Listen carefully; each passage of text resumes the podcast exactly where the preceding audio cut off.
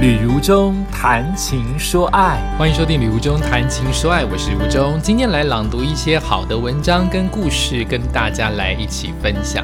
很多人说，年轻人或是一些忽然冒出头的网红啊，或是很红的人呐，或是功成名就的人呐，赚很多的人呐，我们都会说，哎呦，没有什么天分吧？是不是靠家里呀？但是富不过三代哦，或是。哎呦，就是机运嘛，它只是好运而已。哎，现在是不是都不流行努力跟苦读跟苦出来？现在是不是只流行的就是一炮而红？我们好像永远只看到别人的亮的那一面，光鲜亮丽的那一边，就认定了别人一定没有努力。啊，有钱人成功，你就认为是他的家里；啊，没钱人成功，你就会觉得他应该是碰到一些好的运气吧，并不是所有人都像他这么好运呐。等等等等，真的是这样吗？我今天读了一篇文章，来自于《Cheers》杂志啊，然后它的作者是赖若涵，他访问了一位机师哦，就是他告诉我们，其实还是要很努力才会到达自己可以想要的境界或是目标。那就来听听看他这一篇文章。他说他借款两百五十万，每天苦读十二小时，终于能够翱翔天际。翱翔天空、足迹遍及四海的飞行员呐，一向是年轻人所向往的行业。那么，在二零一九年呢，劳动部统计的资料更显示呢，机师的薪水是灌溉重行业，平均的月薪哇，达到二十五点三万呢，比精算师啊、比医师都来得更高啊。那我们有一位三十一岁淡江大学的帅气的男子，叫做索国喜啊。他正是带着对于异国文化的向往，以及想做有挑战性工作的热情，在大学毕业之前，他立定了攀升三万英尺高空的梦想，朝向自训机师的方向来迈进。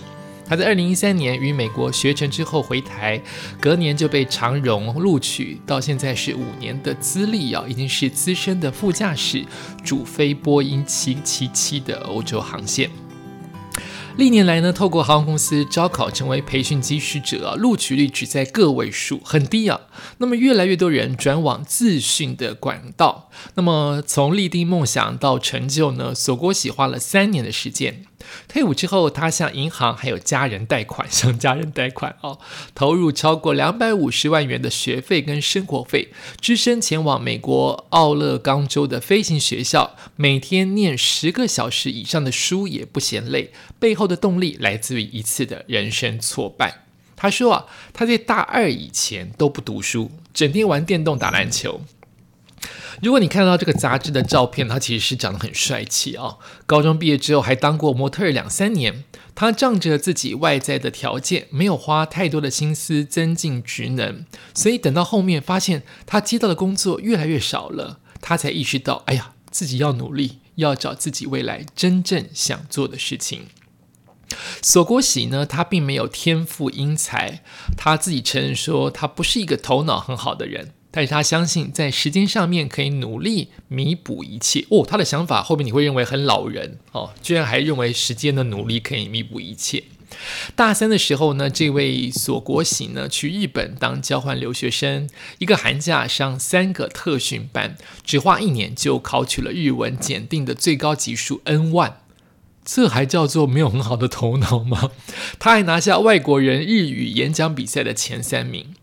在美国受训之前呢，他的多益分数是八百九十五分，回来提高到九百三十五分，所以很努力哈。然后他说，当机师不只是英文要好，会日文也很加分，所以英日文都要好。诶，进公司之后呢，遇到不少的日籍的机师，因为语言的互通，他们就很普遍的都很照顾我。然后他说，他一本书啊可以读四遍，一天坐在书桌有十二个小时之久，怎么回事呢？退伍之后，他在申请签证、等候入学的过程当中，用三个月的时间把飞行专业的基础外文书看了四遍。因为我没有看过这本书，我也可能也看不懂，会把它提出来，应该代表这本基础外文书有它的难度我在猜了啊，从每天两个小时的阅读量，每天多读十分钟，最后一天可以读十二个小时。也就是说，我每天固定自己只读两个小时，那第二天就读两个小时又十分钟，这样子努力的往下加油进步，甚至是撑下去，最后是一天可以读十二小时的原文书，奠定了往后他在飞行学校需要短时间之内大量消化专业知识的能力。他回首自学的历程，索国喜认为说，学习永远不能马虎。哎，你讲话真的很像老人呢，真的是感觉有个老灵魂在。还是说，所有的人经过努力之后，他自然而然就会变成你所谓的老人，只是因为他终于知道一些老的传统的。一些知识，或是老的你认为过时的一些观念，其实是永远不败的定律呢？会不会是因为这样呢？设立目标之后，他就是百分之两百的投入心力去做。很多人问他是如何成功自训当上了民航机师，他的回答是三要素：一努力占百分之八十二三，那就是天分。运气各占百分之十，所以还是有天分哦，但只占十分；还是有运气哦，占十分。也就是说，你没有天分，没有运气，努力还是可以达到八十分的高分。二零一二年，他开始上飞行学校，除了睡觉和上课的时间，每天都坐在星巴克里面读书，超过每一天都是超过十小时，为了能在重重的考试当中顺利的过关。而在美国呢，飞行学校呢，有如像驾训班一样，是随处可见哦。原来如此哦，是需求搞取不同的证照。那这一位索国醒呢，他在民航的机师，他在民航的机师需要考取个人的飞行用执照，还有仪器飞行资格，还有商业驾驶执照，总共他要考三张的证照。光是第一张个人飞行用证照，就靠天分和个人的努力。呃，也许不足哦。个人是天分，是天分和个人努力哦。他的意思是说，光是第一张个人的飞行用证照，你要看你自己有没有那个天分，或是你自己够不够努力。最短是要考两个月，最长一年才能考得上。也就是说，这个证照不容易了哈。索沟喜花了一年半的时间，听起来好像一年半达到了这一张，不是？他一年半是刚才三张通通都拿到了哦，厉害厉害厉害！过程当中，他飞过了四种机型，四种不同的飞机的机型。面对各种地形的考验，经过了失速，也经过了越野飞行，经过了单引擎失效，会不会太恐怖了？经过了不正常飞行姿势恢复等等的情境的试炼呢？其中有很多的惊险的际遇。他说，有一次在黑暗当中飞行，哦，黑暗当中飞行要飞一个小时。这个飞机的照明的系统是非常非常的老旧的。那么在视线不佳的情况之下呢，我的电脑一直跳掉啊！等我一下，我得请朋友用手电筒照仪表板才能看得到数值。所以索国喜谈到那次的飞行，它的天后是极差的，天后非常的差，然后甚至有闪电出现在云团当中。当时他的学飞层级也不被允许可以开进云当中。这就是我们不懂的专业知识了哦。学习学飞的层级不被允许开进云当中，开进云当中，我们一般人就会至少都会想象是比较危险的、比较晃的嘛，对不对？最后只好驾驶飞机绕到上空盘旋，等着云短暂的散开的时候，穿越洞口盘旋下降到落地。那个机场人员甚至说，今天出去练飞的人，通通转到别的机场回不来了，只有他飞回来了，只有他趁着云散的那个短暂的空间下降落地，其他的人都因为云太浓了，加上可能飞学飞的成绩不允许啊，所以通通都降到别的机场，只有他在原来的机场降落了。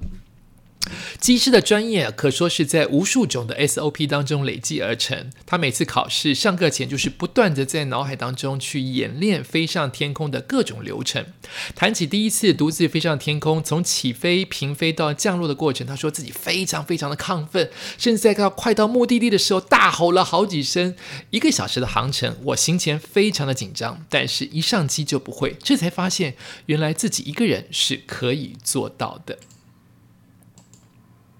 在翻页哈，等我一下。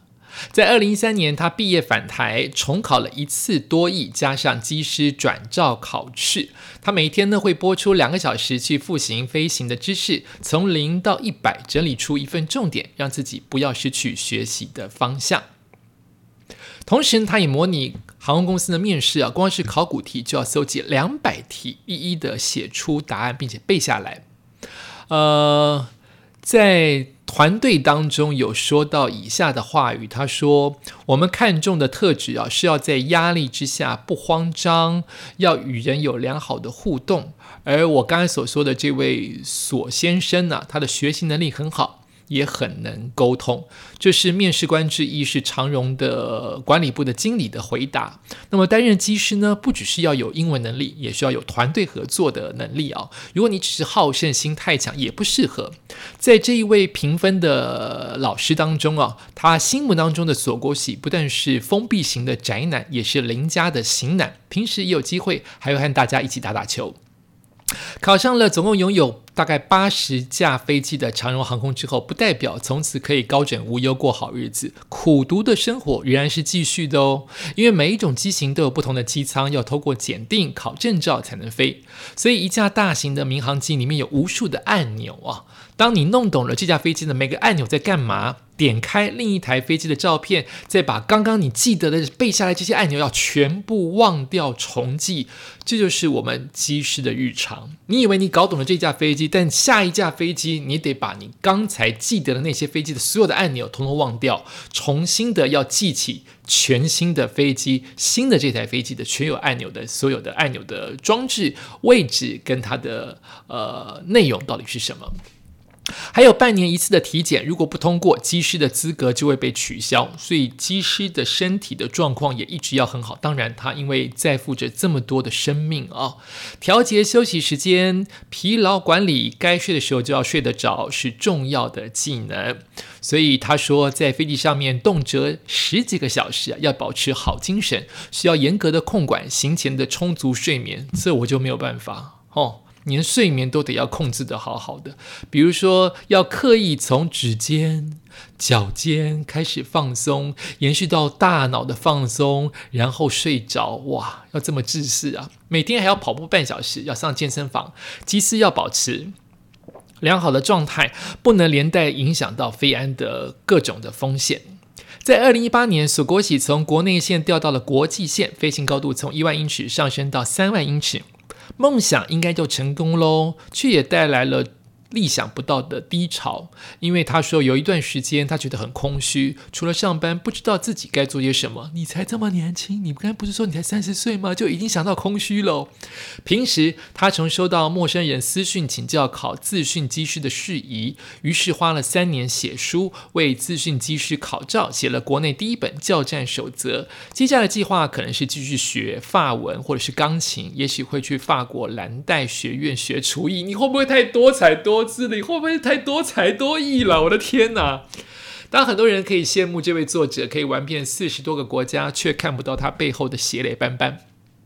他用后天的努力逐出梦想的道路，鼓励有志者做任何事情。一开始都很辛苦哦，但是习惯努力，每天都要再努力一点点来超越昨天的自己。哦，说的很好哦。他叫大家是习惯努力，不是叫你开始努力，不是只叫你努力。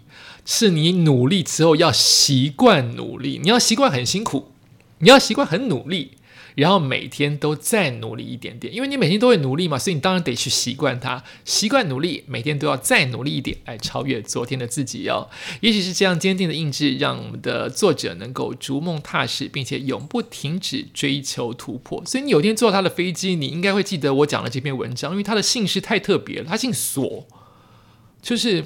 钥匙那个锁，开门的那个锁，他姓锁，所以他有一天广播说：“呃，这是机长，如果他不用英文的话，这是机长锁国喜的报告。呃，努力占百分之八十，他不会在飞机上面讲这个。那如果觉得有一天在飞机上面讲这个，呃，我是锁国喜，因为我告诉大家，努力是占百分之八十，天分跟运气各占百分之十。这个时候你就确定了，这位机长是锁国喜。旅游中曾经念过他的文章，我不是念他的文章，我是念。”采访他的那个人的文章，但如果他在空中播报的时候，不是播报天气，而是播报努力占百分之八十，天分跟运气占百分之十，你就确定了他并不是在跟你讲每日的心灵鸡汤，他是在打书。我太三八了，因为他也出了一本书嘛，《交战守则》，我们才有机会访问他说，哦，努力占百分之十，天气跟天分跟运气各占百分之十。哎，我发现很多成功的人士，他们都常常会说要努力之外，都不能摒除天分跟运气这件事情。就是你没有办法听到一个人说努力占百分之百，也就是说，碰到各种考试跟难关，有时候还有这么一咪咪就是运气。你明明已经背熟了一百本的课本，他偏偏出了一百零一本课本的题目，那是不是运气是什么？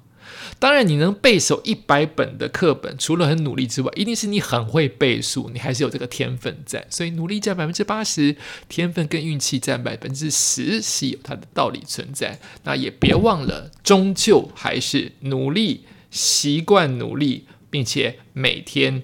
多一点点努力突破自己哦，这是今天跟大家分享的文章。它其实就是告诉大家，就是机师很难考，但也不代表考不上。你只要很努力，每天都在努力点超越自己，而且并不是努力考上了执照之后，哎，这件事情就结束了。你还得在事后长期的学习，跟不仅是学习，就是你。得继续做这件事情，就是包括你要调节你的休息、睡眠、疲劳管理，身体要一直保持着很健康，才是最重要的，可能是可能也是最难的一件事情。好，这是今天跟您分享的文章，感谢您收听今天的旅游中谈情说爱，我们下次再见。